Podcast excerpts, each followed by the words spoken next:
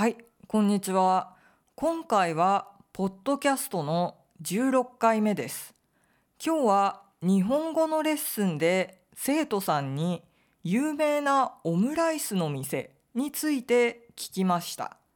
私は知らなかったのですが、インターネットでとても有名だそうです。とても人気なので予約するのが大変らしいです。今日は食べ物の話をしようと思います。私は昆布飴が好きです。昆布飴とは昆布で作った飴です。黒くて柔らかい飴です。リコリスに少し似ています。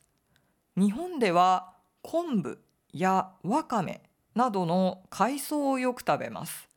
海藻は味噌汁やサラダによく使われますが、実はお菓子にも使われます。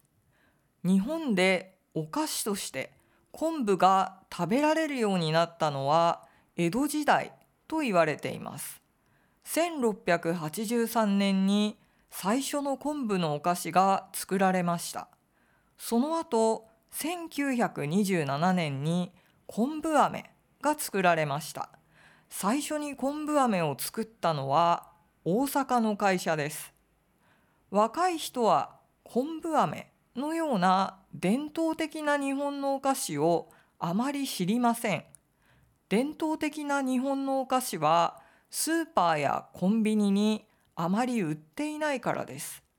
売っていたとしても作り方や材料が全然違います。だから伝統的なお菓子はまずいというイメージを持っている人が多いです。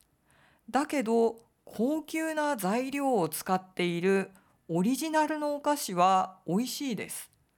日本で伝統的なお菓子を買うときはスーパーやコンビニではなく老舗のチェーン店をチェックしてみてください。老舗とは長い歴史を持っているお店のことです。日本には100年以上続いている老舗もあります。そういえば6月で私が日本語教師を始めてから4年目になりました。皆さんのおかげです。いつも本当にありがとうございます。はい。じゃあ今日はこんな感じで終わりたいと思います。